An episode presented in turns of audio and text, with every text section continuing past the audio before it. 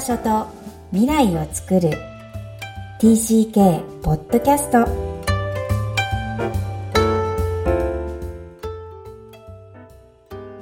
皆さんこんにちは。TCK ホームインタビューの時間です。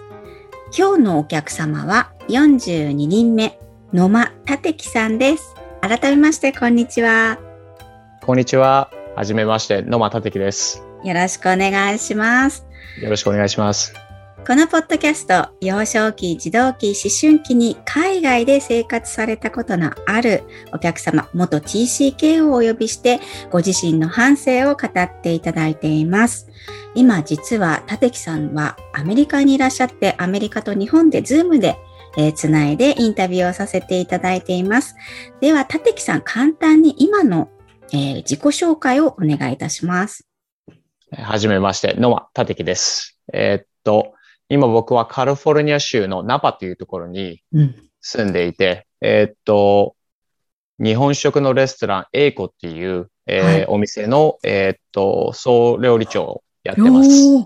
料理長。日本料理を作ってらっしゃるんですか？そうですね。日本料理もそうですけど、あのえっ、と、なんて言うんですかね。えー、modern Japanese cuisine。だから、創作系なんだ。創作系ですね。そうです。はい。えー、ナパといえばナパワイン 大好きなんですけど、それも出されてるんですか？そうですね。お店にはすごいいろいろなワインが出てます。はい。えー、アメリカには何年 ?28 年間。そうですね。14の時に来てるので、約28年間アメリカに住んでます。すごい。えー、多分最長記録かもしれないんですが、では紐解いていきたいと思います。まずに、あ、アメリカ生まれ、ニュージャージー生まれと聞いていますが、その後どういう変遷ですか？えー、っと、僕はアメリカ・ニュージャージーで生まれて、えー、っと、生後6ヶ月で、うん、えー、っと、日本の、えっと、芦屋市に引っ越しまして、うん、はい。で、そっから保育園に行って、えっと、えー、っと、5歳の時に、えー、東京に引っ越しまして、うん、で、そっから5歳から14まで、えー、っと、東京に住んでました。うん。ってことは、意識としては、えー、日本人、まあ、日本の文化にどっぷり使った14歳までいるってことですよね。そうですね。はい。まあ、大阪、関西から関東に引っ越しているので、はい。それは覚えていらっしゃいますか？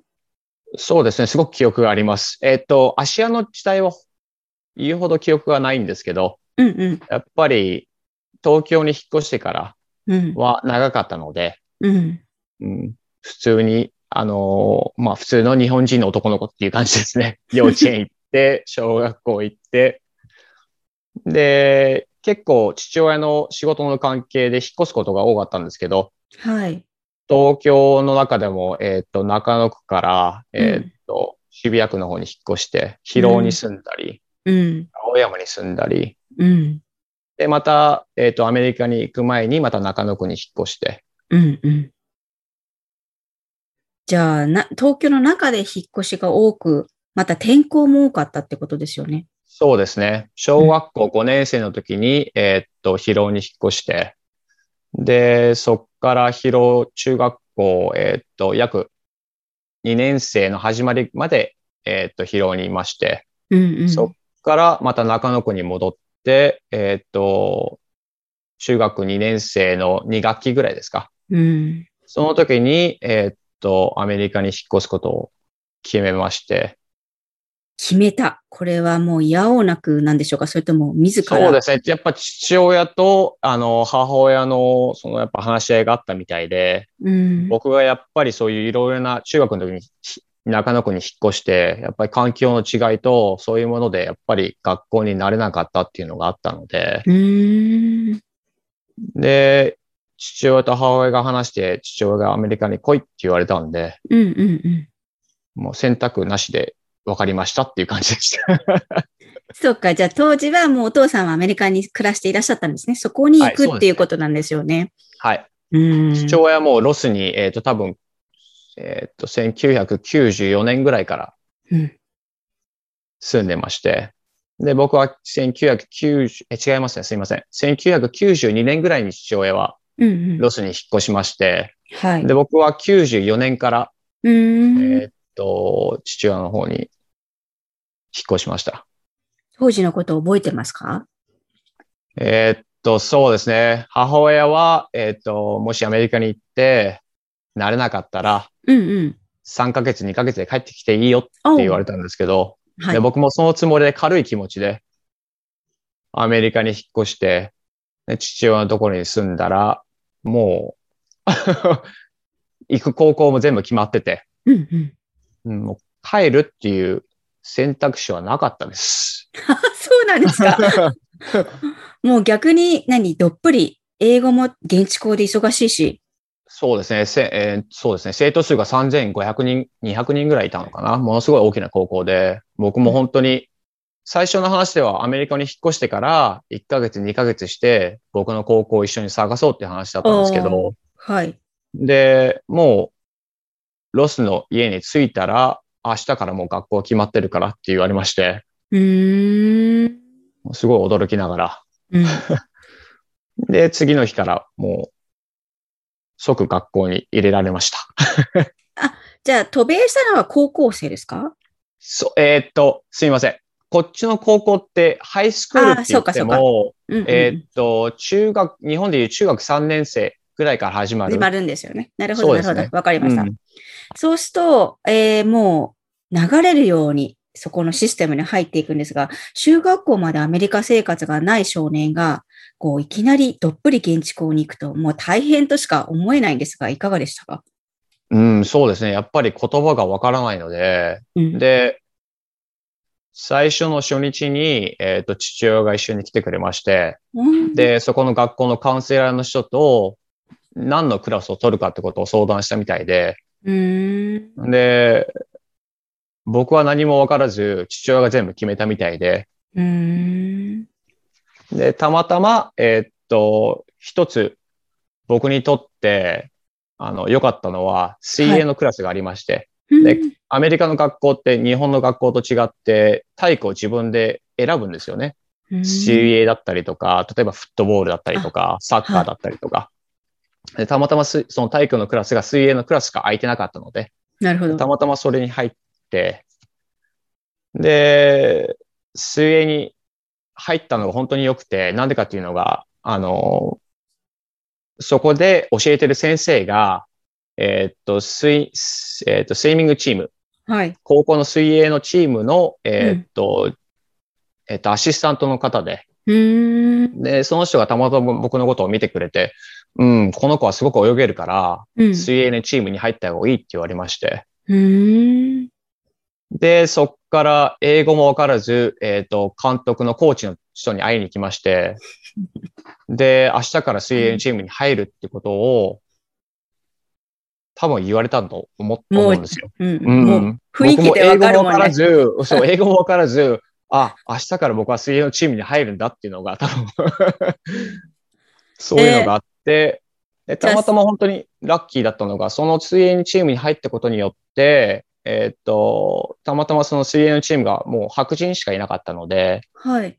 ものすごく英語の上達が早くなったっていうか、うーん、普通だったらそのイングリッシュセカンドラングイッジクラス ESL に入ると、やっぱりメキシコ人とか、え例えば他のアジアの方だったりとか、そういう生徒の中に一緒に混じって英語を習うんですけど、はい。そういう人たちって家に帰ると、やっぱりその自分たちの言語、うんスペイン語だったりとか、他のアジアのこ、ね、言語だったりとかを喋るんですけど、あとはまあ友達中の、中の会話もその自分たちの言語うん、なんですけど、僕はやっぱり英語っていうしかチョイスがなかったので、うん、やっぱりその英語のピックアップっていうのが多分他の人に比べたら早かったと思います。うーん。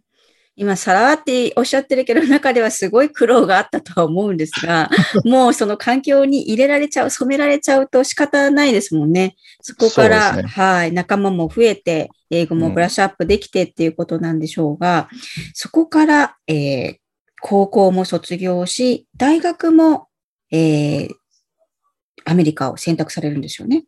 そうですね。あの、えーっと、5つぐらい行く大学が決まってたんですけど、ああ、そうなんですね。で、そこで、僕の父親とカリフォルニアの州立の大学、いろいろな州立大学、えー例えば、サンホーゼ州立大学とか、あとハンボルトだとか、サンディエゴとか、すべてのキャンパスを自分の父親と旅行しまして、チェックしに行きまして、うーん。で、僕の父親がたまたま本当に気に入ったのが、ハンボルト大学っていうカリフォルニア州立大学なんですけど、はい。カリフォルニアの一番北の、えーっと大学なんですけど、うーん。すごい小さな田舎の町で、で、生徒数が先生に対してすごく少なかったので、サンディエゴとか大きな大学って、せ先生に対して例えば生徒数が100人とか、120人、150人っていう大きなレクチャーのクラス、講義のクラスがあるんですけど、はいハンボルトの場合は、えーっと、先生に対して30人とか40人っていう小さなクラスだったので、はい。父親がここに行け、ここがいいって言われたんで、もうはい、わかりましたっていう感じでした。結構結構ちゃんとお父さんの言うことは、まあ、聞かざるを得なかったんでしょうか？聞いてたんですね。そうですね。すごい厳しい父親だったので。で、僕にはこういう環境の方が合うんじゃないかってことを考えてくれて。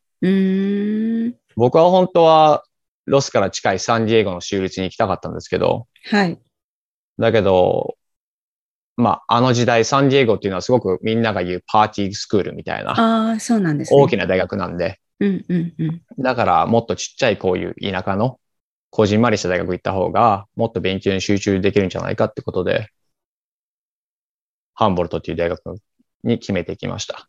はい。えー、行かれてどうでしたか？えーっと、そうですね。すごい田舎だったので、やっぱり東京に住んで、うんうんで、今度はロスっていう大きな町に、うんうん。都会に住んで、そこから本当に日本でいう本当に北の北のちっちゃな町のところにポンって投げ出された感じだったので、うんうん。すごい最初の1年間はすごく嫌でした。住んでるのが。ああ、ああ、うん寮、寮生活だったのに嫌だった。そうですね。寮生活だったけど、やっぱり18歳っていう子たちに、やっぱりその、遊ぶっていうか、都会、都会の子たちがする遊ぶっていうものがなかったので、うん。例えばどっかにショッピングするとか、どっかのビーチに行くとか、そういうのがなくて、やっぱり本当に田舎の子たちの街だったので、やっぱりすることって山にハイキング行くとか、確かに。そういうことが多かったので、やっぱりそういうのがちょっと僕にとっては都何会からしたらいいいかわかんないって感じですよね。うんちょっとカルチャーショックでした、その時が。うーん。その後、えー、お一人暮らしも始められるんですよね。そうですね。大学の寮を出てから、えーっと、一人で暮らすというか、まあ、たまたま、えー僕の親友の、えー両親が、あのー持ってる家に引っ越すことができまして、そこで僕の友達の親友のウォルトっていう子とうん二人暮らししました。うんそっから。え、それは画期的。かなり自分にとってどんな影響がありましたか？うん、初めて、やっぱり、寮じゃなくて自分でアパートに住んで自分で自立して生活するっていうのは、すごくやっぱり今までない環境だったので、うん。で特に、その、ウォルトの住んだ家っていうのは、町から車で約20分ぐらい山の上だったので、はい。えーっと、普通の、えーっと、えーっと、水道水がなかったんですよね。ああ、そうなんですか。だから川から、あのーポンプで水のタンクに、えー水を汲んで、そこから生活水に回す。はい。飲み水以外の。はい。で、例えば、あの、ものすごい雨が降って、で、例えば木が倒れて電気がなくなったら、もうそこから一週間電気がなかったりとか、ああ。で、電気がないと、ポンプで水が汲めないんで、そこから水がなくなって7日間とか、へえ。結構そういう、結構大変な中、住んでました。え、都会の方がいいと思ってた子がそんな環境に行ったんですけども。そうですね。あんまその時やっぱりチョイスがなかったんで、やっぱり自分の、はい、自分で払える生活費とか、そういうのを考えて、今住めるのがどんなじょ、自分が住めるどんな状況なのかなって時に、たまたま本当にいい友達に巡り会えて、で、その親友のウォルトの両親もすごくいい人たちで、うんうんうん、で、たまたま本当にラッキーでした。ウォルトっていう友達に会えたことが。うん、素敵な出会いだったんですね。うん、えー、今でもつながりがもちろん終わりなんですか？そうですね。うん。僕が、えー、っと、大学、えー、っと、20代後半の時にマネージャーやってる店に彼が仕事を働きに来まして、で、そこの従業員の女の子と二人を、あの、なんて言うんですか、キューピットみたいにつなげて、二人は結婚して、今僕の、えっ、と、カリフォルニアのヨセミテってとこに住んでます。うん。じゃあ、キューピット役なんだ。え、こんな、その大学生活を、こう、まあ、軌道に乗った中で、日本料理のシェフになろうと、はい、この転換されるのは、どんな経緯があるんですか？えっ、とですね、まあ、僕の父親が本当に料理が作るのが好きで、で、僕の母親が日本にいる時も本当に料理を作ってくれて、うん、だから、なんて言うんですかね。もう、いつもなんか料理っていう、日本食とか料理っていうのが僕のすごく近い、近いところにあったので。当たり前な感覚。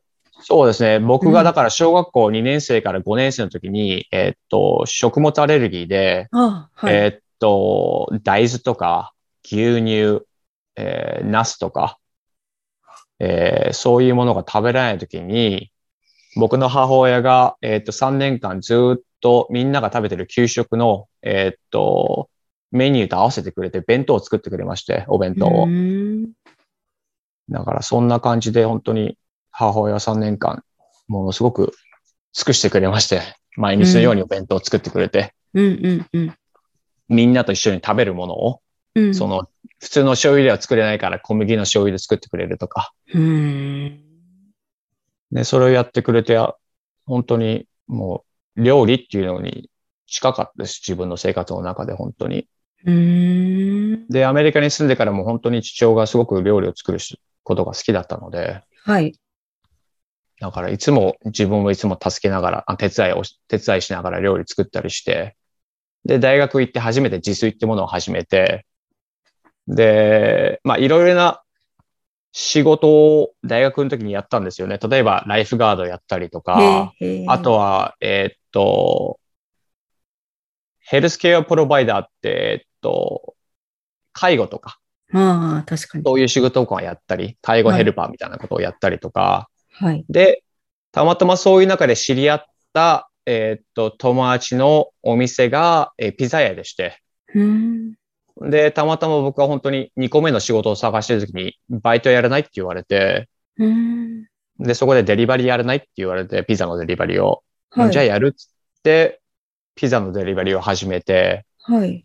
で、そっから、まあ、料理の仕込みを始めたりとか、ピザを作ることを教えてもらったりとか、うんうん。それなことをやりながら、えー、っと、8年ぐらい働いてました。ジェネラルマネージャーになるまで。ピザ屋で。はい。おじゃあ最初は日本料理じゃなかったんですね。なかったですね。で、それが、その面白いのが、その、まあ、隣に日本食の店がありまして、で、たまたまその隣の店を僕の友達が買ったんですよ。うん。で、その友達が僕に、この寿司屋に入って、あの、助けてくれないって言われて。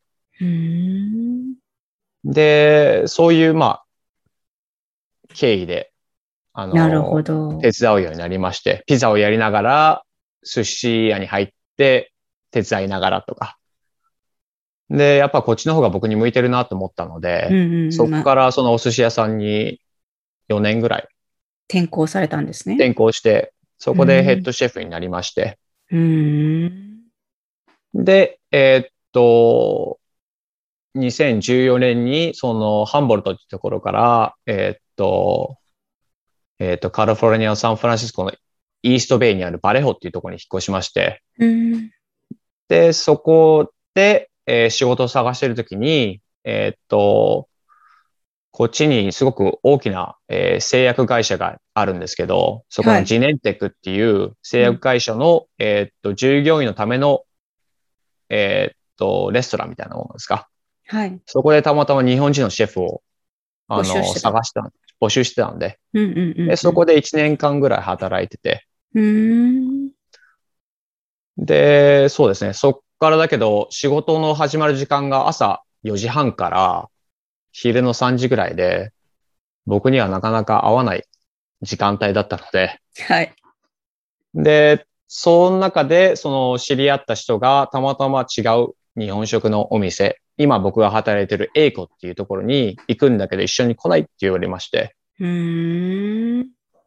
で、で今がまああるわけですね。そうですね。そこに出職人としてアプライして、で、そこで出職人として、えーっと、5年ぐらい働いてまして、で、えーっと、僕の、まあ、その時にはもう5年経ったら僕はそこの出職人のヘッドシェフっていうんですか？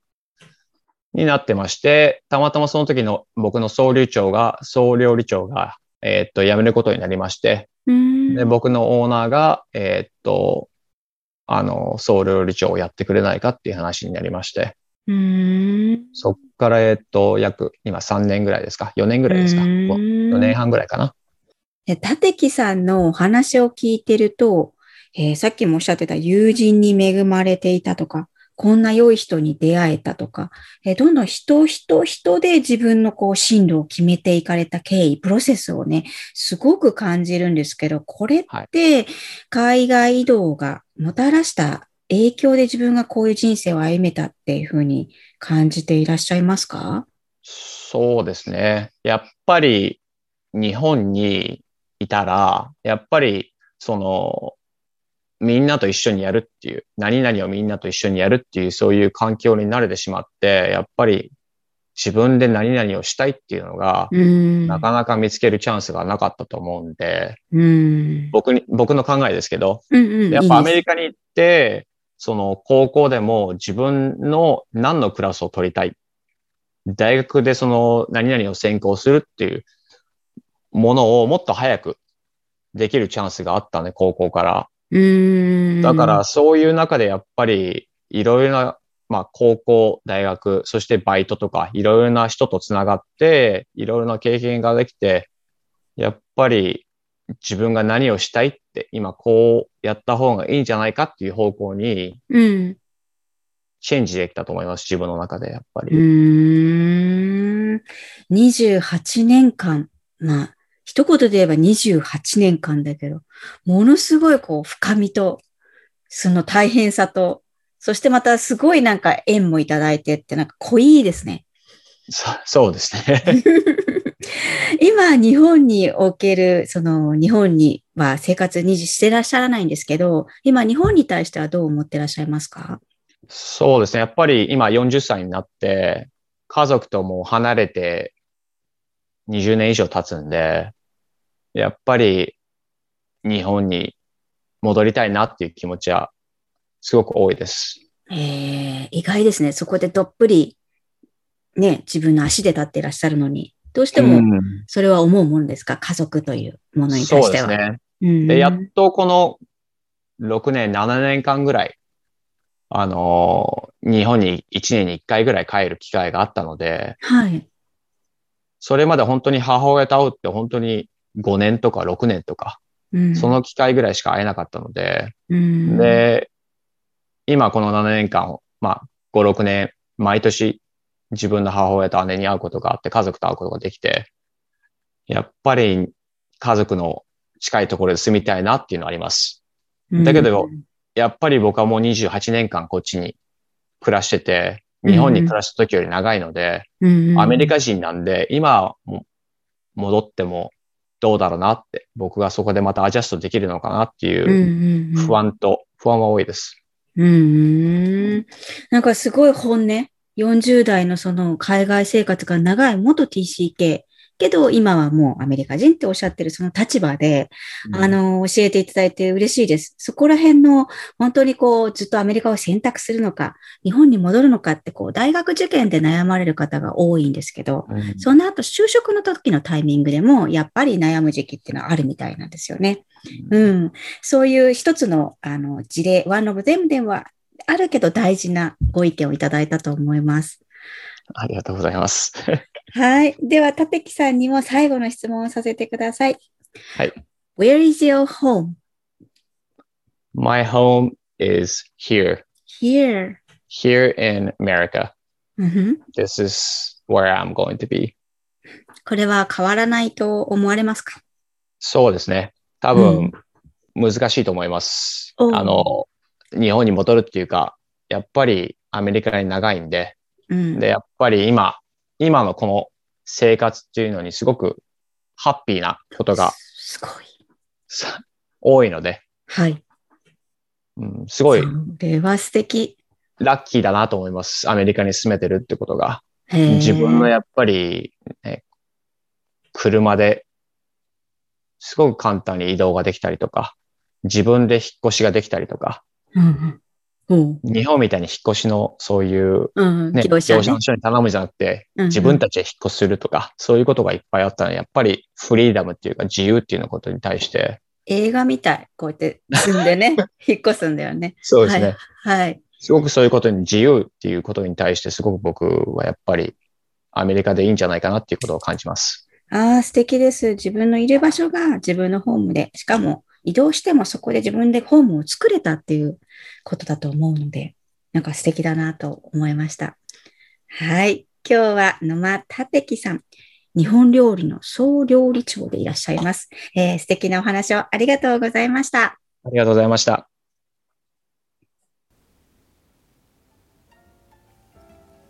いかがだったでしょうか？立木さんのお話。